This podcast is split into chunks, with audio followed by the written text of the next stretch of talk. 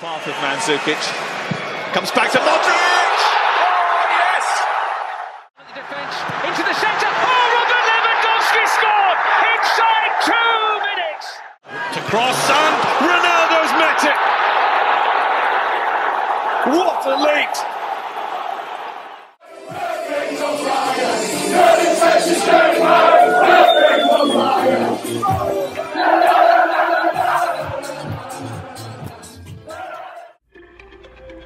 24 equipas, 622 jogadores e um mês recheado de futebol.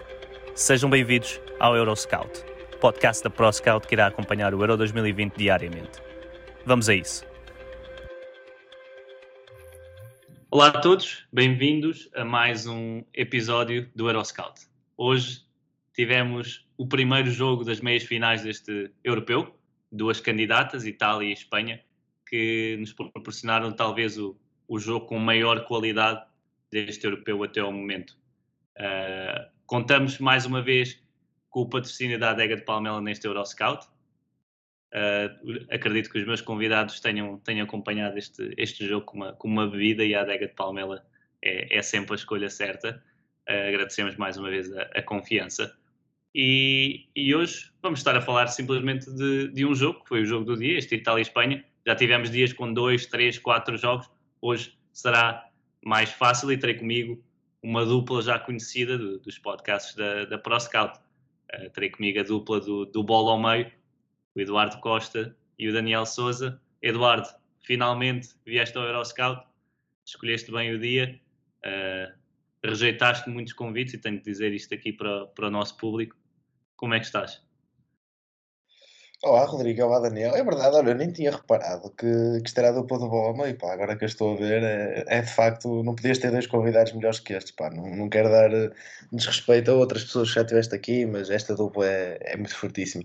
Opa, olha, rejeitei, é verdade, não, não é que quisesse ter rejeitado, mas isto, opa, começam sempre a ter compromissos profissionais e, e acaba por ser, sempre por ser complicado, mas escolhi, acho, acho, que escolhi bem o dia e escolhi de facto, se não o melhor, um dos melhores jogos do, do Euro até agora e, e pronto, ao menos isso, ao menos estou aqui e, e estou num, num, grande jogo, é o que importa.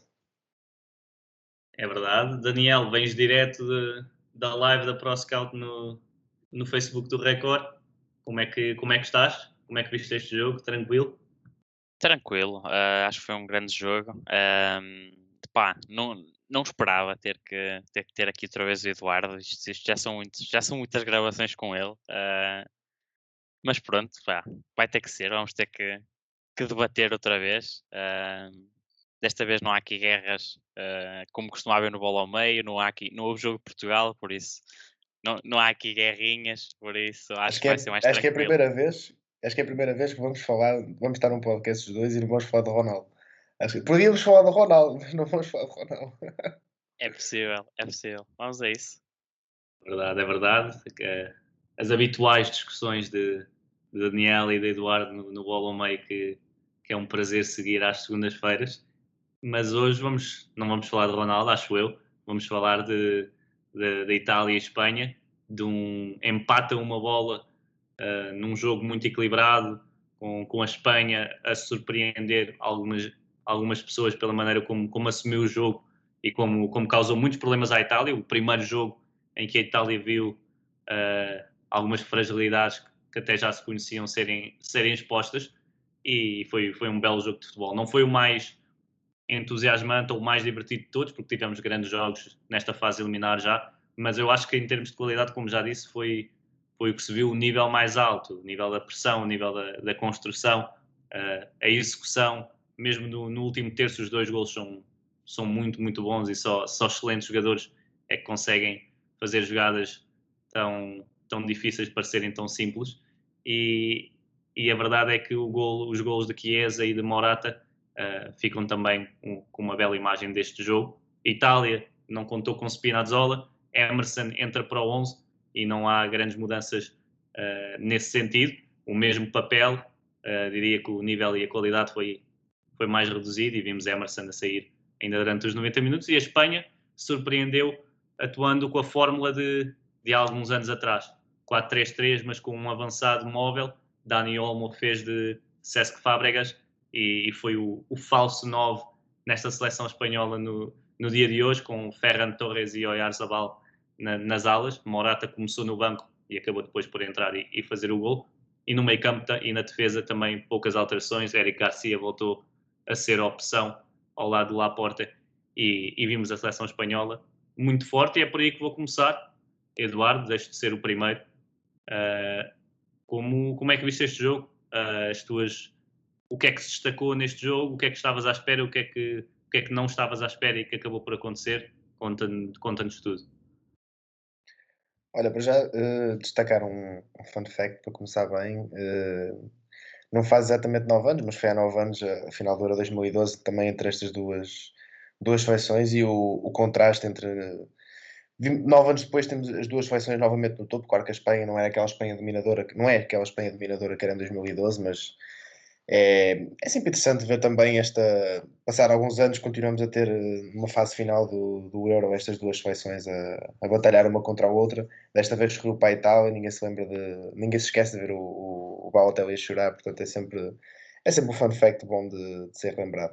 Relativamente ao jogo em si, um, estava à espera, sinceramente, um bocado daquilo que aconteceu. É, claro que depois do jogo é um bocado fácil falar, mas claro que havia a maior dúvida para mim era quem é que iria ter mais bola e quem é que iria assumir o jogo. Se bem que aquilo que eu acreditava era de qualquer forma que achava que a Espanha era uma equipa mais capaz de, de assumir o jogo com bola.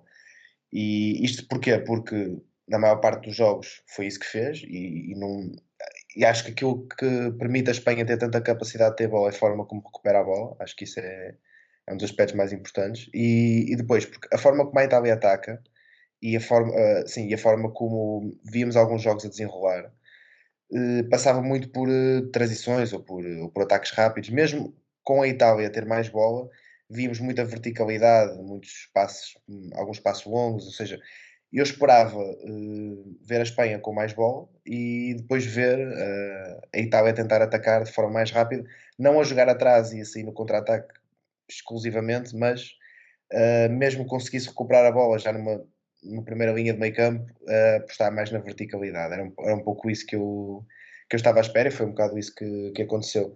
Assim, a destacar, assim muito rapidamente, uh, destacaria Pedri, sem dúvida. Acho que vamos todos acabar por falar nele e, e vai correr as redes sociais, com certeza. Uh, porque foi um. É mais um jogo que cimentou a qualidade de, de Pedri neste, neste Euro.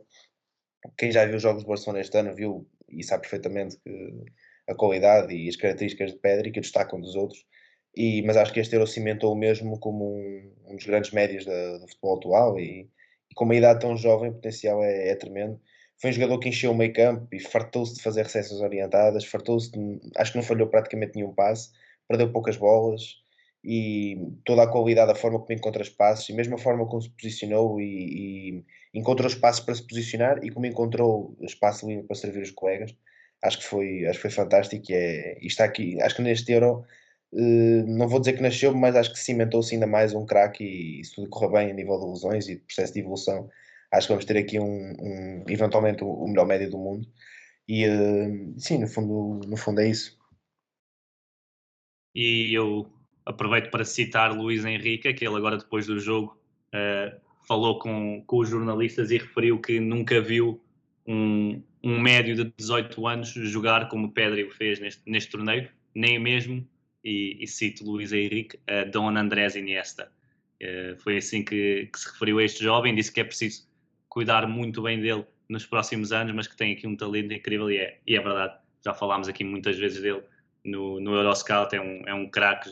Nós os dois, Eduardo, lembro-me que, que, escolhemos como, como jogador a destacar desta seleção espanhola ainda antes do Europeu começar e, e ele cumpriu à risca aquilo que tínhamos falado. E vou passar para o, para o Daniel para falarmos da Itália, porque Daniel, Itália tentou pressionar a Espanha, uh, tentou também numa segunda fase recuar para depois sair rapidamente. A Espanha com uma linha defensiva muito alta, a tentar colocar os avançados da, da Itália em fora de jogo. Que é que, o que, é que faltou a esta Itália para ser dominante, no, para ser mais dominadora no, nos 90 minutos? É a seleção italiana que até agora tinha sido a melhor do europeu e que neste, neste jogo, contra uma grande equipa, uh, mostrou algumas fragilidades com bola e mesmo sem bola. Olha, eu acho que faltou exatamente isso. Faltou, faltou ter bola a esta Itália. Acho que hum, a Itália entrou bem no jogo em termos de pressão. Ao início, nos primeiros minutos, a pressão, a pressão italiana estava, um, estava a dificultar um, a saída de bola à Espanha e também daí um, eu acho que a opção de Luís Henrique é por Eric Garcia, porque eu acho que era exatamente aquilo que Luís Henrique estava à espera, que era uma Itália tentar pressionar logo uh, na primeira fase de construção espanhola. E Eric Garcia, nesse sentido, daria outras garantias que Paulo Torres uh, não dava. Uh, mas à medida que o tempo foi passando, a Espanha foi ficando cada vez mais confortável e foi conseguindo sair da pressão italiana. A, Itália foi sentiu necessidade de recuar no, no terreno e uh, acho que o que, um, o que faltou foi uh, essa capacidade da, da Itália em conseguir reter bola, porque uh, a, durante a primeira parte eu lembro de ver uma estatística a meio, a meio da primeira parte, se foi a meio, para aí aos 25 minutos, algo do género, em que a Espanha tinha posse de bola superior a 70%, sendo que uh, mais de metade dos passes eram no meio campo ofensivo. Uh, isto, isto já diz alguma coisa, não é? Uh, esta capacidade que a Espanha teve em, em contornar aquele sufoco inicial que a Itália tentou ah, aplicar e empurrar a Itália para trás. Um, eu ontem falava na, na live do, do, do recorde com o Francisco antes deste jogo de que hum, nós concordamos nesse aspecto que a Itália seria uma equipa que mais capaz de se adaptar aos vários momentos do jogo uh, em relação à Espanha, uh, mas a verdade é que hoje não se conseguiu adaptar a, a jogar sem bola e, e, revelou muitas dificuldades. Luís Henrique acho que montou uma estratégia inicial muito acertada, mesmo com esse com esse voltar ao falso 9 que durante tantos anos caracterizou a seleção espanhola. Acho que um, o, retirar dessa referência uh, para Chiellini e Bonucci uh, beneficiou a Espanha e Dani Olmo fez um grande jogo uh, a jogar sempre naquele espaço entre linhas, sempre a, a procurar ganhar o espaço nas costas de Jorginho. E, e, acho que aí é, é total mérito de, de Luís Henrique pela forma como, como leu um, o que poderia ser este jogo e, e como tentou um, contornar uh, aquilo que tinha sido a Itália até agora.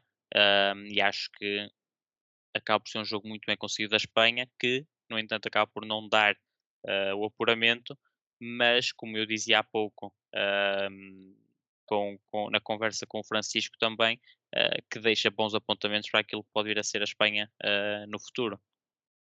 Sim, uma seleção espanhola muito jovem, muitos jogadores, acho que são seis, vão estar nos Jogos Olímpicos. Acho que isso mostra uh, uh, a jovem seleção e o, e o, grupo tão jovem que, que foi a este europeu.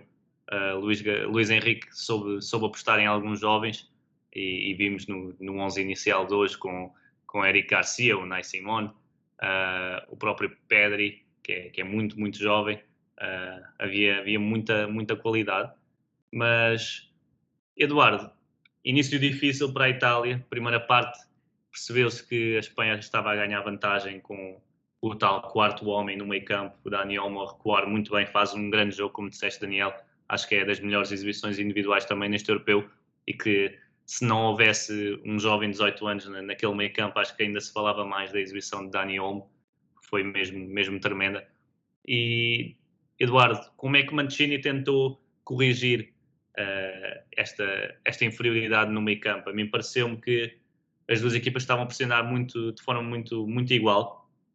A Espanha, quando pressionava, tentava levar o jogo para, para o lado de Emerson uh, e a Itália tentava quase numa marcação mais ou referências mais individuais, tentava apertar uh, Busquets, Pedri e, e depois tentar encurtar o espaço ali de, de Coque e de, e de Dani Olmo no meio campo, o que é que Mancini fez? Eu vi algumas alterações, queria saber a tua opinião. A mim pareceu-me que foi, foi quase um 4-1-4-1 na segunda parte, com o Jorginho muito mais uh, perto de Dani Olmo e depois Barella e, Barella e Verratti uh, a fecharem os espaços à volta de Jorginho.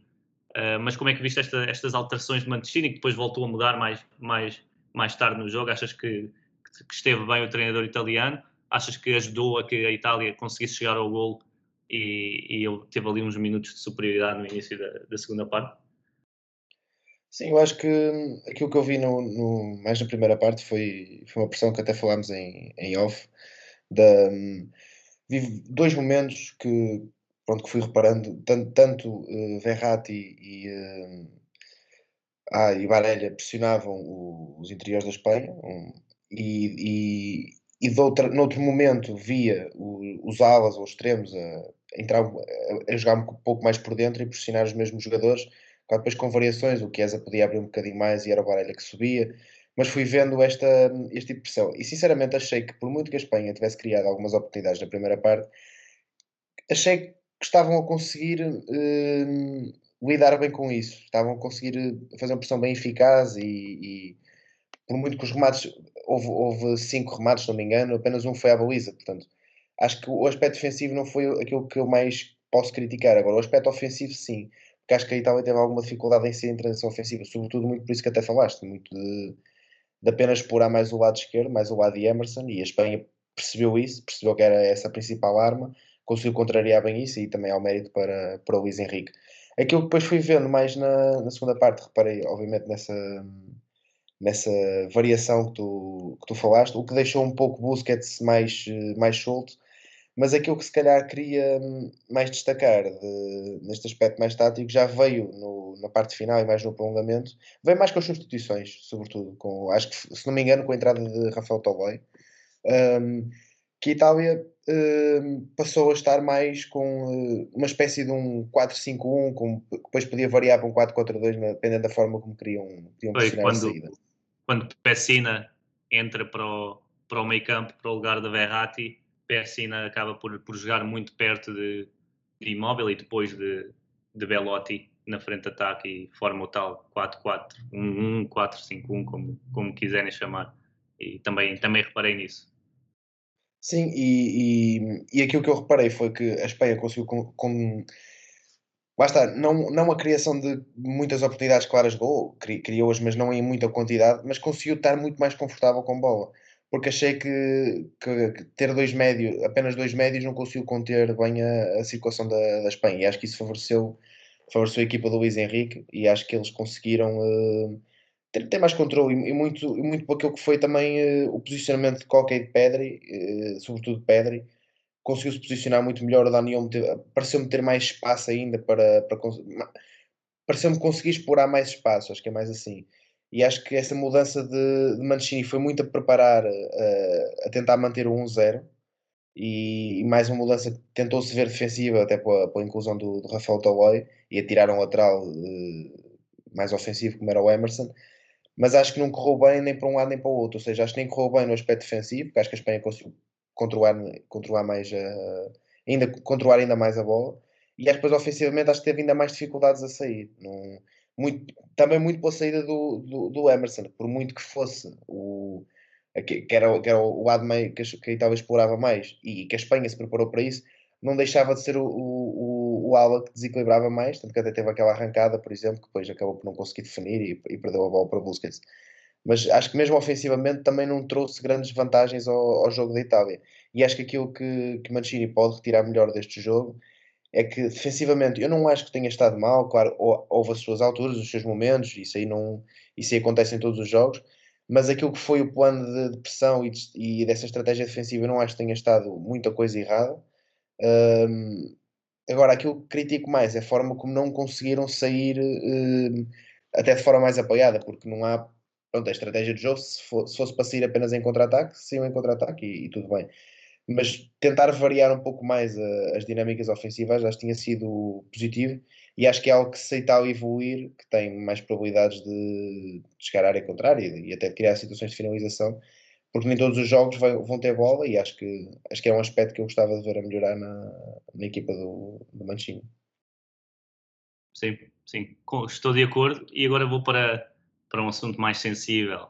Daniel, uh, Oyarzabal e, e Ferran Torres não estiveram muito, muito afinados uh, na finalização, não estiveram muito inspirados no jogo de hoje e acaba por entrar Morato aos 62 minutos que, que faz um, um belo gol que entra muito bem e está muito bem no jogo, a fazer aquilo que ele, que ele tem feito bastante bem, que é recuar, e ele, apesar de não ser um falso novo, faz essas, esses movimentos muito bem. Uh, Morata, durante o tempo em que esteve em campo e não nos penaltis, porque uh, já lá vamos, Morata entrou bem no jogo, foi decisivo para a Espanha conseguir impor mais uh, o seu futebol na segunda parte e chegar ao gol, que é uma bela jogada de, de Morata e, e Olmo. É sim, olha, primeiro uh, começar por Erzabal, epá, foi uma noite desinspirada, mas eu diria mais, uh, tem sido um europeu desinspirado para o Erzabal. Uh, nem sempre foi chamado, é certo, mas quando foi chamado uh, pedia-se mais qualquer coisinha de, do Erzabal. Uh, Deixa-me só voltar também à. Eu acho, Daniel, eu acho que ele até faz, faz alguns minutos de qualidade, mas hoje no tá, acho que foi notório e a Espanha costuma chegar a, a europeus com jogadores principalmente de Real Madrid, Barcelona, Atlético Madrid. Uhum, sim, hoje, sim. principalmente no, no início do jogo, o Nai Simon uh, Eric Garcia, Oyarzabal, vimos o próprio Ferran Torres, acho que acusaram um pouco uh, a responsabilidade do jogo e é algo que é normal, estando todos uhum. numa, numa primeira grande competição, mas, mas acho que não tira a qualidade aos jogadores, mas mostra que esta Espanha é mesmo muito jovem. Não, não, não, tira, não tira a qualidade, mas efetivamente acho, é assim, eu também se calhar tinha a expectativa mais alta um bocadinho para o que ser europeu de, de Oyarzabal uh, mas uh, acaba por não estar a corresponder. Eu ia só voltar à parte uh, atrás, porque o Eduardo está a falar mais da Itália, mas eu, eu queria só deixar a, a, nota que eu acho que Mancini castrou completamente a equipa depois do 1-0. Com aquelas trocas, sobretudo quando ele retira imóvel de campo, perde aquela referência atacante para fixar um, Eric Garcia Laporte e, e, e faz com que a sua equipa acabe por ter que recuar, porque sem aquela referência, Eric Garcia Laporte vão carregando, carregando, carregando, e a Itália vê-se forçada a baixar no terreno e a ter que, que, que, estar cada vez mais próximo, a defender cada vez mais próximo da sua baliza. Depois ele corrige, ok, corrige com Belotti, mas uh, já corrige tarde, não é? Ele quando corrige já, já sofreu o gol do empate. Uh, por isso, nesse aspecto, acho que Mancini uh, tem a sua parte de culpa, pelo desfecho do, do, tempo regulamentar, porque uh, efetivamente não mexeu bem. Em relação à, à tua pergunta mais especificamente, é o contrário de Mancini. Luís Henrique mexeu muito bem e se, se a estratégia inicial foi boa nesse, um, nessa, nessa surpresa que colocou Uh, com o trio atacando com o falso 9 e, e, surpreendeu a Itália desse modo. Depois colocou lá a referência, uh, a referência de Morata, mas uma referência que uh, e tem, tem deficiências na finalização, claro que sim, mas nós também já falamos aqui que Morata é um jogador que, em termos de associação, associa-se bem com, com a sua equipa. E hoje foi, foi mais uma, foi mais uma vez um, um jogador que conseguiu ligar-se bem com o jogo da Espanha, uh, posicionamento inteligente, a atacar bem os espaços uh, e mais do que isso também a Espanha a conseguir descobrir uh, esses, esses, essas movimentações de Morata, porque também nem sempre acontece, não é? Uh, as bolas estavam a entrar efetivamente no espaço onde tinham que entrar e uh, acaba até por fazer um golo de, de, bela execução. Acho que entrou muito, muito bem Morata, depois foi infeliz nos penaltis, mas acho que este acho que este, este jogo do Luís Henrique é de começa sem referência, mas depois coloca ali uma referência, acho que embaralhou muito um, o, o, que podiam ser as referências uh, para a defesa italiana e acho que isso aí é muito mérito uh, do selecionador espanhol e que, que causam muita dificuldade um, à Itália para, para defender. Sim, houve ali, houve ali muitas dificuldades da, da Itália para não só defender, mas também conseguir pressionar alto de, de maneira eficaz, porque não vimos, sim, sim, sim, tirando, tirando aqueles minutos iniciais, que houve ali duas, três perdas de bola por parte da Espanha, nem vimos a, a Itália ter sucesso na, na, sua, na sua pressão. Uh, tu falaste dos penaltis. Deixa-me só, deixa só, porque tu falaste bem dos primeiros minutos e eu, e eu lembro agora que uh, Luís Henrique percebeu quando eh, a Espanha perde a bola duas, três vezes Luís Henrique uh, reage logo, chama Pedri, uh, ajusta o posicionamento e a partir daí nunca mais um, a Espanha teve essa dificuldade. E acho que é, acho que está aí o mérito, porque o Luís Henrique conseguiu tirar as referências uh, à Itália, conseguiu baralhar posicionamentos e, e, a Itália acabou por depois estar a pressionar um bocadinho em vão, não é? Sim, sim, sim. Eu acho que Luís Henrique uh, não havia grandes esperanças nesta seleção espanhola, mas a verdade é que acaba por ser um dos treinadores, eu diria, da, da competição. Foi algo contestado. Tinha um, uma equipa, apesar da qualidade existente, que era inexperiente e eu acho que soube mexer bem, soube preparar a equipa para, para este jogo muito bem. Uh, dentro do próprio jogo, houve ali detalhes e apontaram muitas vezes a câmara para ele e, e há, há, um momento em que, em que ele pede a, Busquets para começar a encaixar mais uh, em Barelha, que se vê perfeitamente na câmara. Eu acho que esteve, esteve muito bem Luís Henrique. Uh, eu ia dizer só, para quem não viu os penaltis, uh, os penaltis começaram, a Itália ganha por 4-2, uh, até começaram com, com dois penaltis falhados de Locatelli e Dani Olmo, depois Belotti, Moreno, Bonucci e Thiago Alcântara, com muita classe, marcou, marcaram os golos. Bernardeschi adiantou a Itália e Morata, vinha com cara de quem ia falhar o, o gol e que parecia não ter grande confiança na, na, nas suas qualidades, acaba por falhar. Donnarumma fez uma, uma boa defesa num penalti não muito, não muito forte e depois Jorginho, já com o seu habitual uh, saltinho e movimento de, de, na sua corrida para o, para o penalti, marca com muita classe também e, e arruma o jogo para a Itália. Uh, agora vamos, vamos passar um pouco mais para, para a final, mas também uh, rever um pouco aquilo que tem sido o europeu, Eduardo. Uh, independentemente do adversário, a Itália parte como favorita? É esta a minha primeira pergunta. E depois, uh, o que é que achas? E eu diria que este jogo com a Espanha foi mais difícil do que será a final para a Itália em termos de impor o seu jogo. Não sei que, como é que vai ser o resultado, não sei como é que vai ser a exibição, mas acho que é nem Inglaterra nem Dinamarca irão ser tão fortes como a Espanha foi hoje uh, com a bola. O que é que achas que a Itália aprendeu hoje para, para pôr em prática na, na final? antes só de responder estas perguntas, queria só dar duas notas sobre os penaltis. Uh, primeira, antes de começarem, dá uma câmara de tipo drone uh, em cima do Luís Henrique e, e, dos jogadores espanhóis. E o Luís Henrique está com, pronto, com, com, aquele, com aquele campo, não é? caderno, não sei como é que vocês Quadro. chamam isso. Quadro, Quadro exatamente, faltar a palavra, pronto, exatamente. e, e no meio campo, ele tem desenhado em quatro zonas quadrados. E está a explicar aquilo com os quadrados e eu comecei a pensar assim, ele vai marcar, eles vão bater penaltis e ele está a explicar o quê com quadrados no meio campo. Não sei se era se estava a ordenar tipo jogadores por, por alturas, qualquer coisa. Admito, admito que, é que, não, também tentei perceber e não, não, não consegui. E eu gosto sempre de, de, reparar nesses pormenores, mas, mas foi difícil perceber o que é que, o que, é que estava naquele quadro. Mas os quadrados nessa altura podem não ser. Uh, podia, podia ser apenas coincidência, poder não estar a ser utilizado propriamente os quadrados para os penaltis, mas pode ser não, algo mas ele estava a que ele tenha eles. personalizado Ok. Ele estava a apontar para eles. Sei que eu também estranhei, também não, também não consegui perceber. E depois a segunda nota, para acabar, era de Morata. Porque, se não me engano, no jogo contra a Polónia, foi nesse jogo que ele falhou o penalti, certo? Corrija-me se estou errado. Sim, porque foi o único. Não, foi com a Suíça. Ah, não, não, não Polónia durante, durante, durante, durante o, jogo. Durante o jogo, sim. Pronto.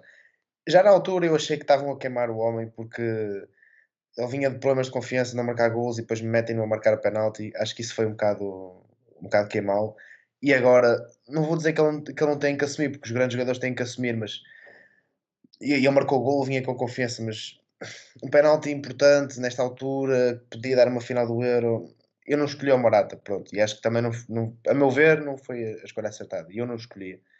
Um, voltando às tuas questões, um, acho que não vou dizer que, a Espanha uh, seria uh, é o adversário mais difícil que a Itália pode encontrar a nível de qualidade individual, mas acho que, tendo em conta o estilo de jogo de ambas as equipas, acho que sem dúvida é o adversário mais complicado que a Itália apanhou e nenhum, nem Dinamarca nem Inglaterra acho que vão ser tão difíceis a nível de características coletivas e, e de, e de estra possíveis estratégias que possam vir a ser implementadas. Claro que, claro que um dos selecionadores que pode ir à final pode, pode contrariar isto, nunca, nunca se sabe, né? uma final é sempre uma final.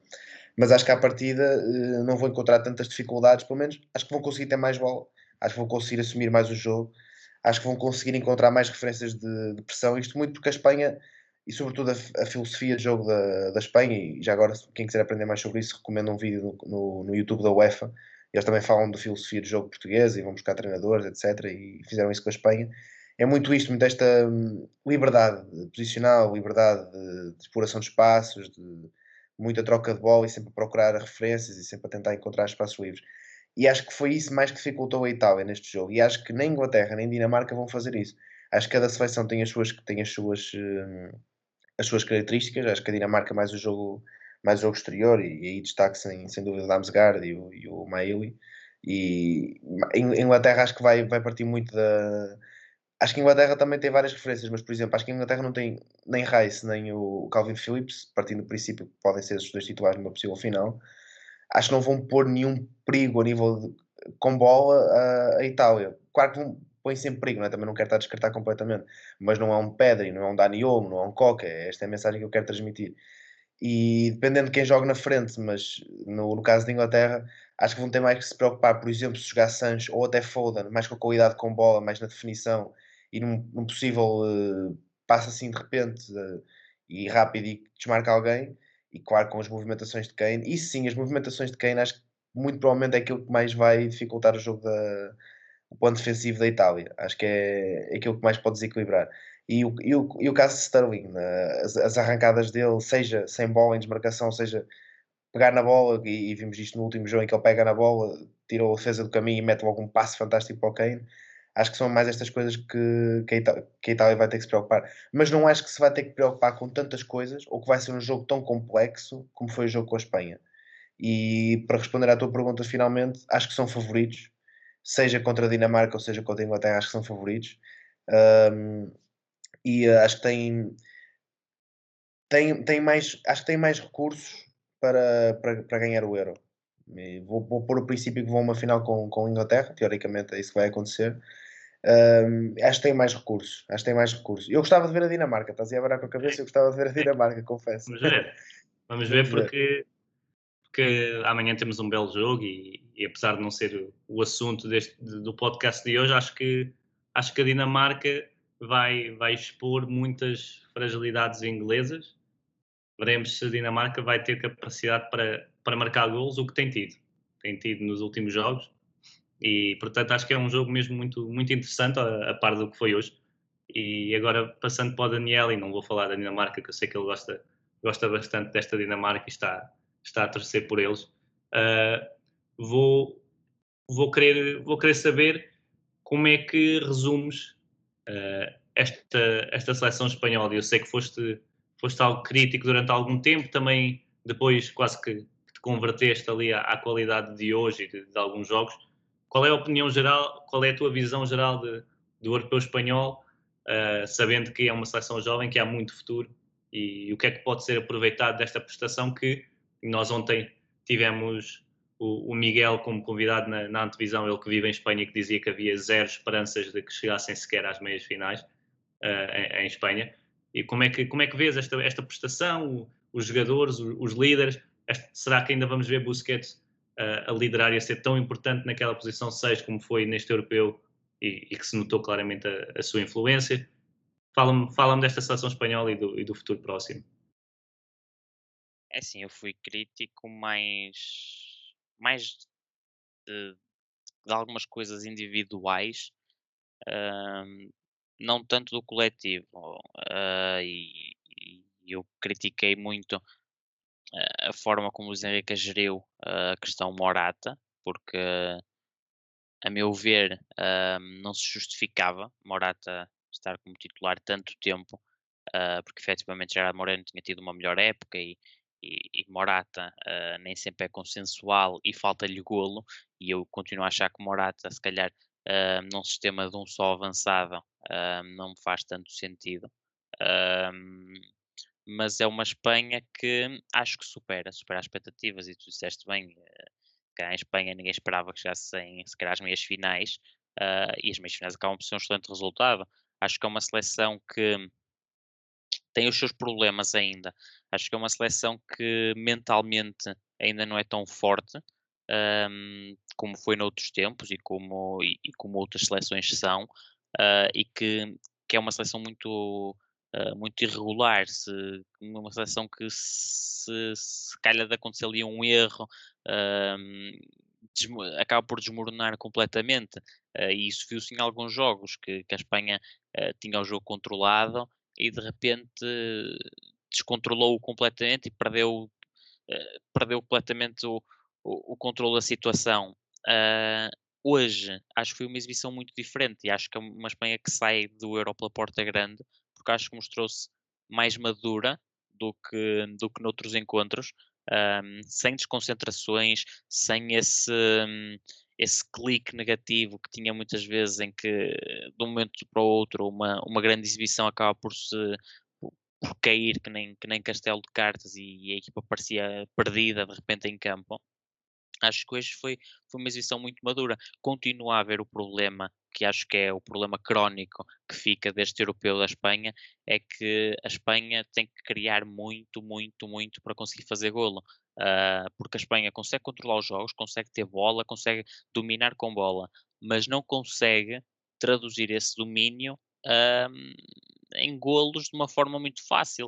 Uh, é uma Espanha que fica essa ideia de que tem, tem que criar mais do que o que devia para conseguir, eh, para conseguir chegar ao objetivo que é fazer golo. E tem que criar mais do que, do que os adversários que, que defronta porque, porque desperdiça muito. E acho que aí também uh, temos que, que, chamar também a responsabilidade a Morata, a Gerard Moreno, porque são jogadores que também desperdiçaram muito neste europeu.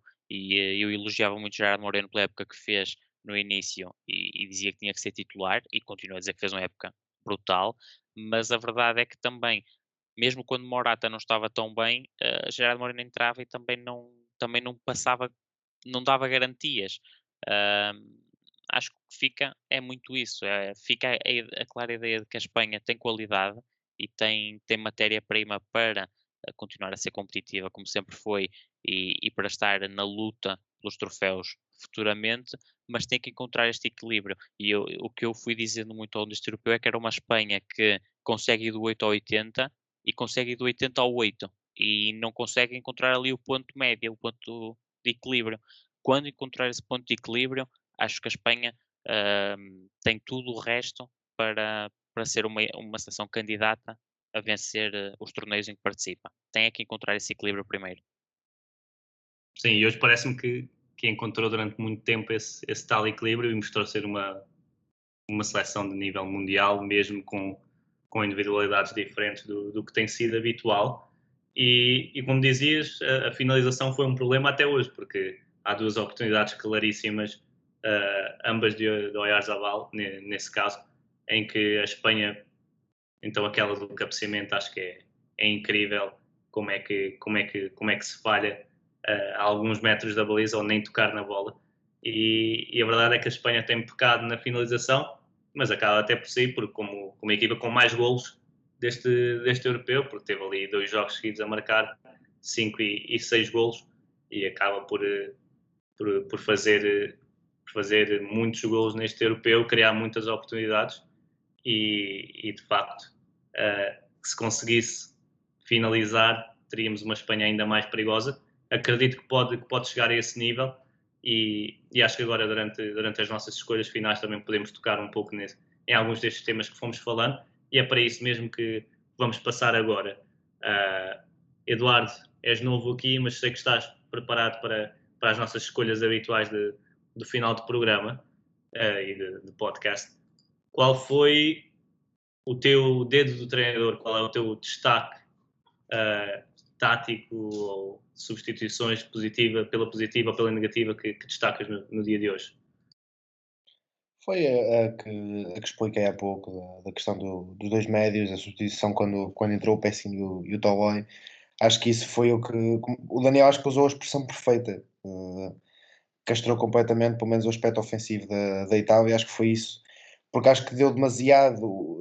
Foi, tudo bem que a estratégia faz, faz, faz sentido, no sentido em que poderia, segurar o resultado seria interessante, tendo em conta, sobretudo, que não, não, maior parte do jogo não tiveram bola, não sei agora no prolongamento que iam ter.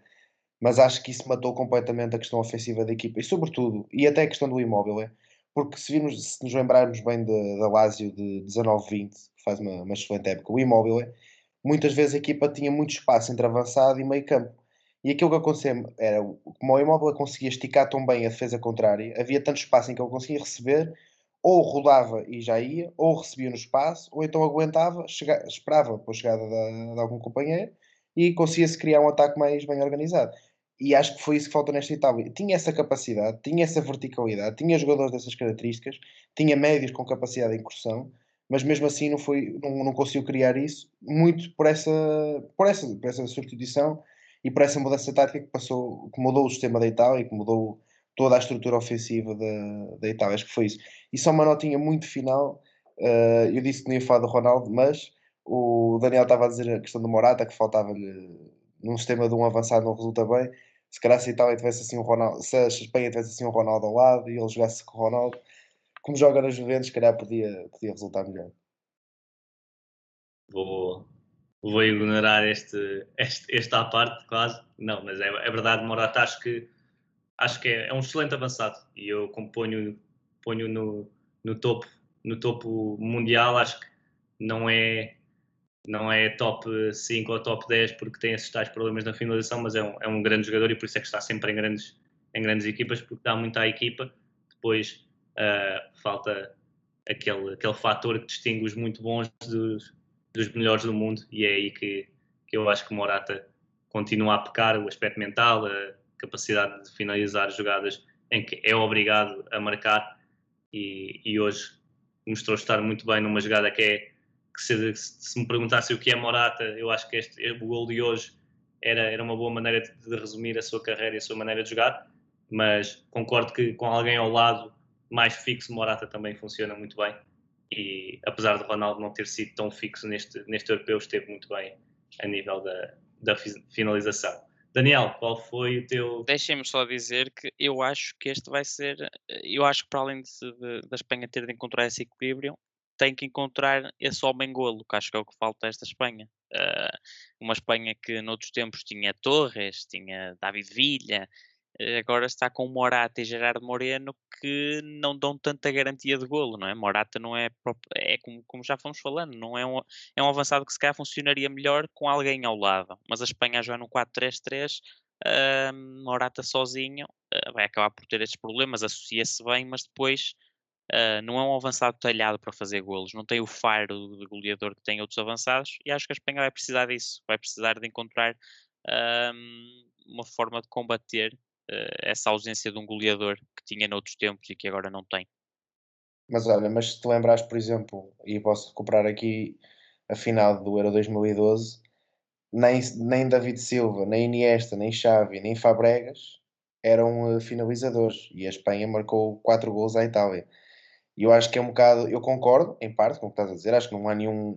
Acho, acho que o, o Gerardo Moreno é um avançado goleador, pela época que fez, foi ao nível que foi, tudo bem, é verdade, mas eu acho que hum, falta muito, uh, e hoje aconteceu em algumas ocasiões, mas acho que aquilo que separa uma seleção da outra, tudo bem, com as diferenças das individualidades, é a quantidade de vezes que coloca algum homem numa situação clara de finalização, porque a criação de oportunidades está lá, mas pôr um homem em zona de finalização numa oportunidade muito provável de ser gol. Acho que é isso um bocado também que falta à Espanha, não, necessário, não sendo obrigatoriamente uh, a necessidade de, um avançado goleador. Estou, estou de acordo, até já tinha discutido isso aqui também, creio que foi com o Daniel. Também não acho, acho que a Espanha, pela, pela sua identidade, pelo seu estilo, pela sua qualidade, não precisa de, de um ponta de lança que, que garanta 5, uh, 6 gols por competição, como outras seleções acabam por precisar. Uh, acho que cria oportunidades o suficiente para, para fazer gol. Uh, depois, não sendo só o avançado, ou só responsabilidade do avançado, tem que os finalizar e hoje isso não aconteceu. Como qualquer outra equipa no mundo em que, em que falhe duas, três oportunidades claras, a Espanha acaba por não ganhar, quando se calhar merecia e faz um grande jogo. E hoje foi um belo, um belo exemplo disso. Uh, Daniel, teu dedo do treinador para, do, do, jogo de hoje, o único. Eu vou, eu vou logo para, para a abordagem eh, de Luís Henrique ao jogo e pela forma como ele foi jogando com essa questão do um, começar sem uma referência, depois ter outra, depois colocar uma referência em campo. Acho que acho que esse é um acho que é uma, uma um aspecto tático interessante porque foi, foi capaz de, de, de baralhar uh, a defesa italiana logo no arranque do jogo e depois ao colocar Morata conseguiu continuar a lançar ali a confusão uh, no, na, na, linha defensiva uh, italiana. Acho que foi uma aposta acertada. Dani Olmo esteve muito bem enquanto jogou como, como homem mais central no ataque, ele ia jogar entre linhas, a procurar as costas de Jorginho e depois uh, a mudança de chip em que deixas de ter um, um falso 9 que procura o espaço entre linhas e passas a ter uma referência que procura atacar uh, espaços entre a central e lateral, procura atacar profundidade. Acho que acho que esse, esse jogo que, que o Henrique fez com essa questão da, da referência e da não referência, que, que foi muito interessante e, e, perfeitamente acertado. Estou de acordo, tinha essa como uma das minhas escolhas, mas como sabes, já estás habituado, eu trago sempre uma, uma carta extra uh, na manga e hoje a minha, a minha escolha vai ser, não é uma escolha muito específica, acho que é mais, mais geral, não é de Luís Henrique nem, nem de Mancini, acaba por ser dos dois, que é a importância de, de um momento do, do jogo, para mim é o que decide os, os jogos de, de topo uh, no futebol de hoje em dia, que é a luta constante entre, entre a fase de construção e a, e a pressão é essa mesma fase de construção. Acho que o jogo de hoje foi muito interessante, os detalhes na pressão de cada equipa, os detalhes na, no, no, sistema ou na, na, disposição com que, com que os jogadores uh, se apresentam nesse momento, nesse momento do, do jogo. Uh, posicionamentos táticos mais alto, mais, mais recuado entre dois jogadores, a arrastar um jogador. Acho que, acho que essa, esse momento é o, é o que decide os jogos hoje em dia. Vemos um City Liverpool, isso é claramente um momento, um momento chave. Vemos, vemos equipas que estão para jogar uma contra a outra e muito do jogo passa por aí, da preparação e até da, da estratégia, passa por preparar os pontapés de baliza e esse primeiro momento de, de construção. E portanto, esse é o meu destaque mais, mais tático de hoje. Não foi tanto de um, de um dos treinadores, mas foi mas foi, foi a minha escolha para hoje e acho que foi, foi um belo jogo de futebol, muito bom de acompanhar e a mostrar o nível a que, a que os jogos de topo podem, podem estar e muitas vezes há, há o estigma que, que não são jogos interessantes, mas hoje acho que pelo contrário foi mesmo muito um, um jogo muito bom e com muita qualidade. Passamos para a segunda escolha, uh, Eduardo, teu jogador do dia se pudesse escolher 20 vezes Pedri, seriam 20 vezes Pedri, porque que jogo e, e que jogador. Dani Olmo também fez um jogaço, mas o, mas o Pedri é, é, fantástico, é um dos meus jogadores preferidos e é a forma, é, é mesmo o entendimento que o miúdo de 18 anos tem, tem do jogo e tem onde se posicionar, como se posicionar, como orientar os apoios, como recepcionar para, para a zona certa, como descobrir um colega que esteja muito longe ou mais perto como acertar o timing do passe. E acho que aquilo até que destaco mais é que, eventualmente vão ver nas redes sociais aquele, aquele frame da foto no, num passe que ele tem e que ele tem a perna completamente dobrada, aquilo é lindo e é, e é um pormenor pronto, que, achei, que achei interessante nesse, nesse lance do jogo e é, e é, é a minha figura de é uma das figuras do Euro e para mim foi o melhor jogador da Espanha durante neste Euro 2020 Estou, estou de acordo, é uma, uma excelente escolha. Pedri acaba aos 90 minutos com 100% de, de passos uh, realizados, o que é, que é incrível para, para a quantidade de vezes que ele arrisca fazer um passo mais difícil, uma recepção mais, mais em zonas mais complicadas e, e eu a quantidade acho, de tempo que jogou. Exatamente, tempo e, e acho que é, é a união perfeita de, de, da guerra sem sentido que, que tantas vezes existe do, do, físico e do técnico, eu acho que é Pedri é a junção perfeita das duas e, e é, um, é um grande, grande jogador. Uh, correu, que se fartou, mas, mas jogou muito e fez a bola correr muito também. E acho que é, é um jogador que, com esta idade, uh, mostra que vai, vai ser dos melhores do mundo, sem dúvida. Já é um dos grandes médios uh, da Europa e eu acho que vai, vai marcar uma década e pode dar alguma esperança a um Barcelona sem, sem Messi, caso o Barcelona consiga manter Pedri. Acho que pode ser a base de, dos próximos anos de, de, um Barcelona sem Messi. Daniel, o teu, teu jogador do dia. Vou fugir ao Pedro, não é? Que isto estarmos a repetir-nos uns aos outros não tem piada nenhuma. Uh, vou para Dani Olmo, pela forma como teve que, que jogar no, pela primeira vez neste europeu como, como falso 9. Uh, eu diria que foi, se calhar, a melhor exibição do Dani Olmo uh, neste Euro, uh, tanto a jogar na zona central como depois a partir da linha para o meio. Acho que, acho que esteve muito bem e deu ali uma boa mostra do, do seu valor, sobretudo a explorar aquele, aquele espaço entre, entre a linha média e a linha defensiva.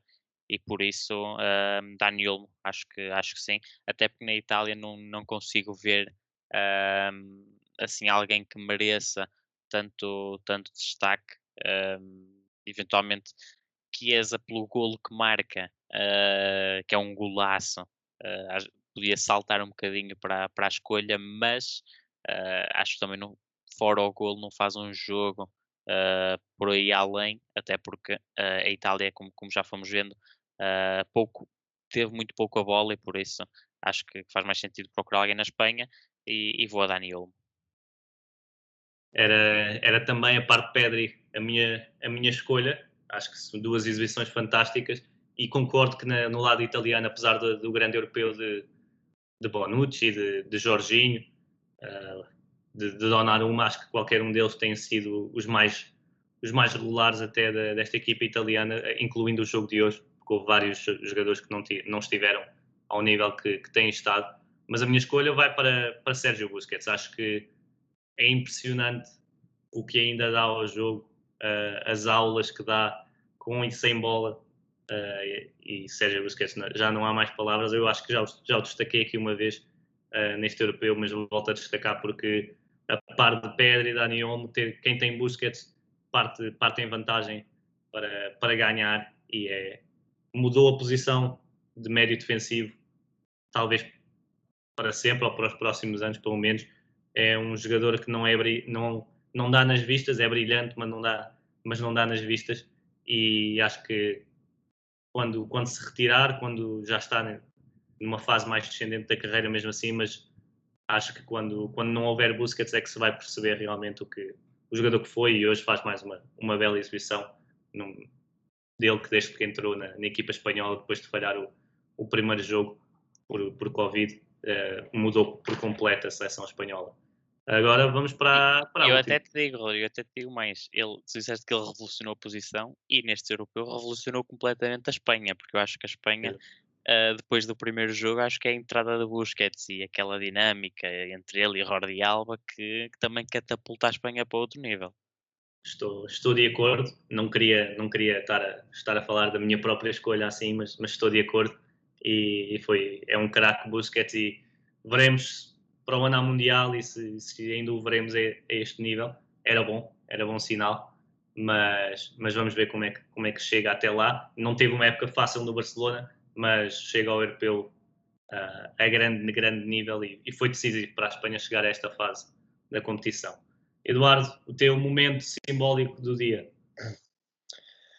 Olha, não sei se é bem simbólico por definição, mas é, antes da marcação dos penaltis, aquela brincadeira do, do Chiellini com o. Já não lembro quem era o jogador da Espanha. Jordi Alba. Memória, Jordi Alba, exatamente. A minha memória falha mais vezes.